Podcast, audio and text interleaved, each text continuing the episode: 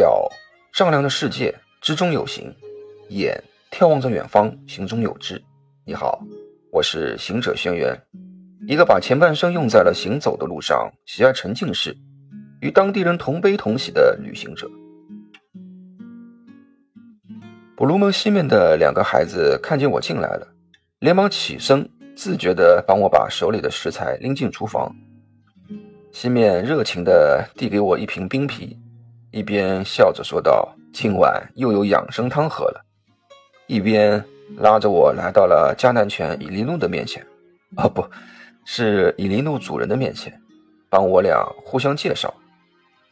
军装美女叫布鲁门莱恩娜，是三二爷爷大儿子的女儿。规定的服兵役已经做完，这次呢回来。一来是办理交接手续，二来休息一段时间后，就会回到耶路撒冷，和父亲一样留守在耶路撒冷的军队里工作。我不知道为什么，原本看到陌生人大胆说话的技能忽然没了，脑海里一直在纠结用英语 say hello，或是用中国话问好，还是用刚学会的希伯来语 shalom 问好呢？正在纠结中。布鲁门莱恩娜已经大方地用不太成熟的普通话对着我自我介绍了。我恍然醒悟，塞尔爷爷和贝蒂奶奶都在上海待了十来年了，按照他们的性格，也一定会让后代们学习中国的文化。我在煲汤的期间，莱恩娜也很用心地在旁观看着，直说学会了后啊，也可以煲给自己的父母喝。我们两人不约而同地。以蹩脚的对方国家的语言来互相沟通，把旁边的贝蒂奶奶菲利茨和西面笑岔了气。而加纳犬以里努以八字形的方式，不停地从我和莱安娜的脚下绕来绕去，绕累了，索性就躺在我们中间小眯一会儿。酒足饭饱，聊天后，餐具照常有两个孩子清洗。这也已经成了一个犹太家庭的良好习惯。这次回到自己的住房，加南犬伊利努没有跟来睡我楼下，自然是和原主人一起回去。不过让我尴尬的是，伊利努在走时还蹭着我的小腿拉扯着我，不停的叫唤，意思是让我和他一起走，睡那里去。这 这都不好意思啊。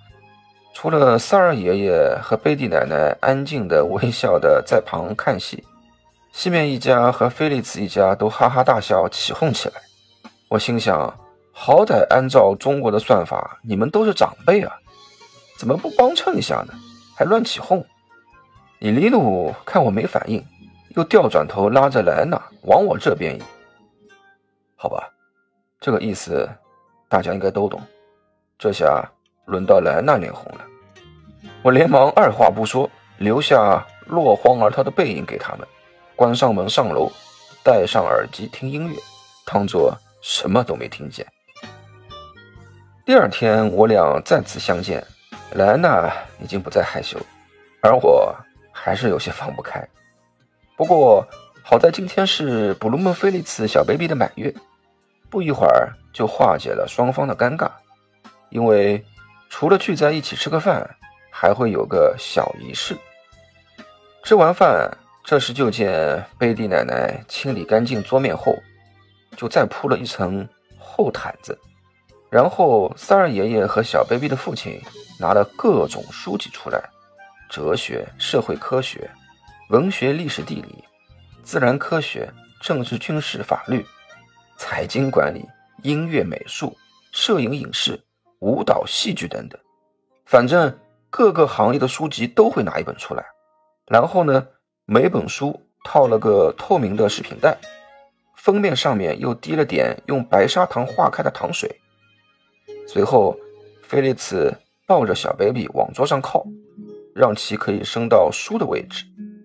大丹犬像保镖一样紧跟在身旁。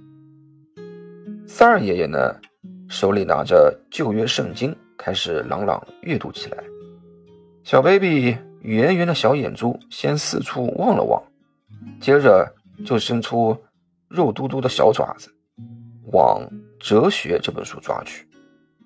菲利茨略微把小脚往上提了提，小 baby 的嘴啊就碰到了糖水，甜甜的，让他瞬间的就嬉笑起来，马上又转向其他的书籍，一连几本书他都跳过，直到到了一本经济学的书籍后，他又欢快的舔了上去，舔完后又再次的绕过了好几本书，开心的往一本军事类的书籍扑去，自然。那糖水还是被他舔干净了。不过就在小 baby 要继续往其他书籍里钻的时候，三二爷爷朗诵圣经的声音突然停止，不再继续。不管小 baby 如何闹腾，也让其余人把桌子收拾干净。整个小仪式啊，到此结束。我正纳闷的时候，贝蒂奶奶已经煮着东佛里斯蓝茶，西面的老婆。端上了自制的小饼干、坚果等。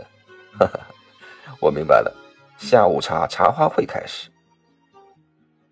对于这些仪式，他们自然都很清楚，而我肯定是一脸蒙圈的。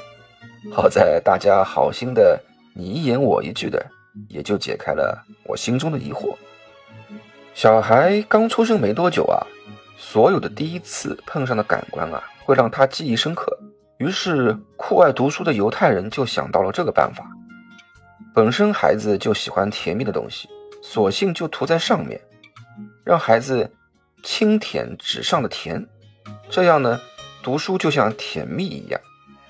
对连字都不认识的孩子们来说啊，根本难以让他们理解读书是一件甜蜜的事，但却可以让他们透过味觉来感受，从味觉慢慢转变为感觉。到最后真正爱上读书，不得不说，真是令人拍案叫绝啊！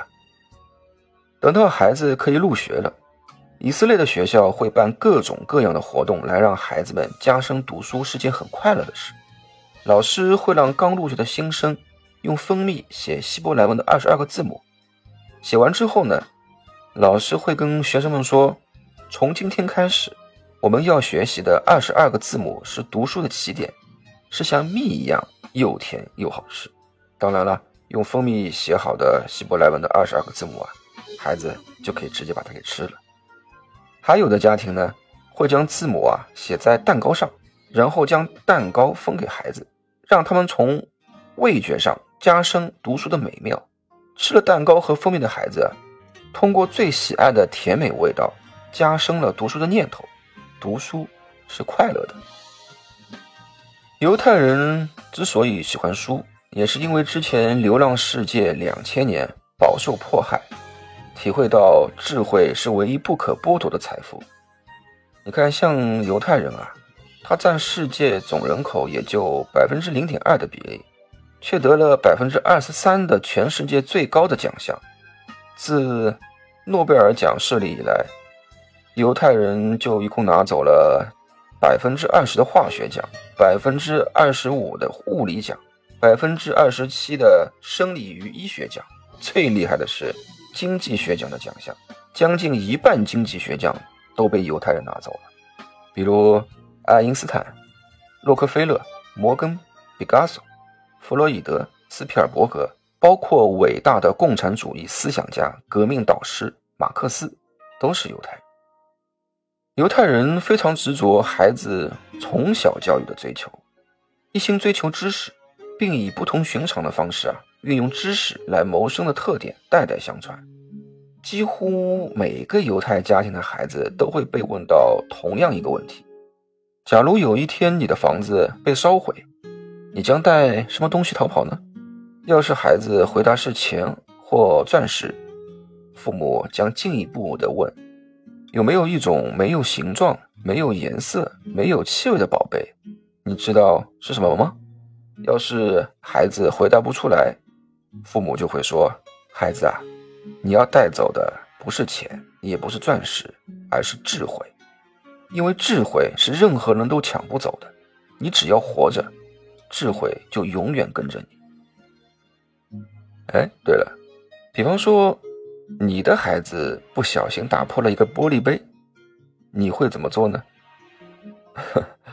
我估计作为家长的你，大概率要么是责问啊，你这孩子怎么这么不小心啊？要么就是着急的看孩子的手啊是否划伤。但是犹太父母不会这样，他们会问自己的孩子：为什么杯子不是往天上去，而是往地上掉呢？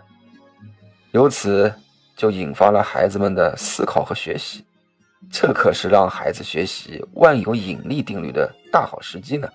因为啊，没有孩子愿意犯错误，而利用孩子犯的错来学习，这样孩子岂不更有上进心呢？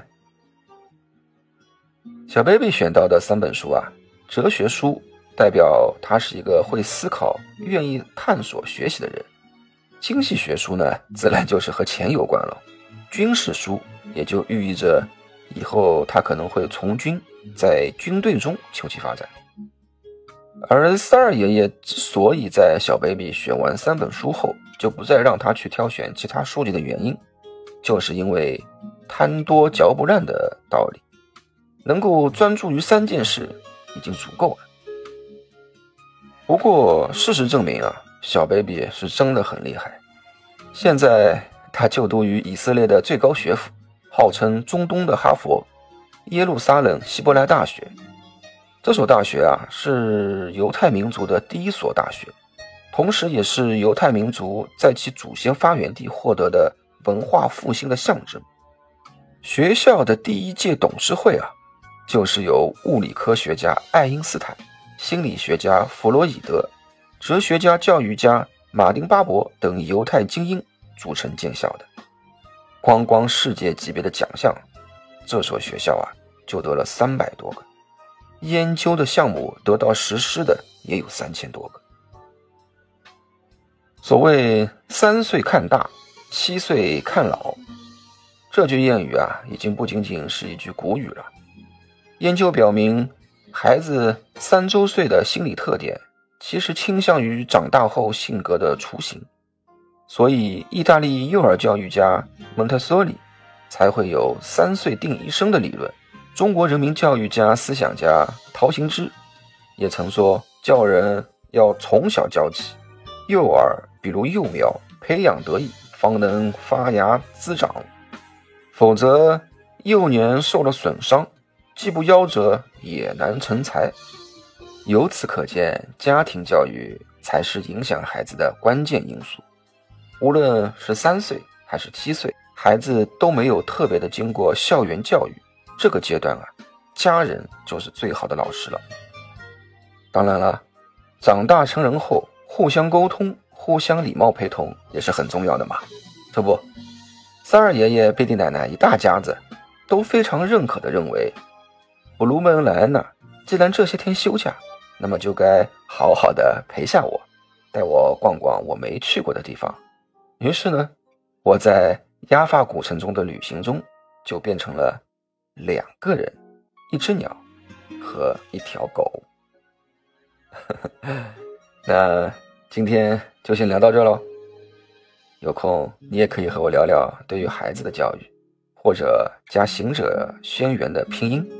我们私底下谈也可以，那拜拜喽，祝你好梦，晚安。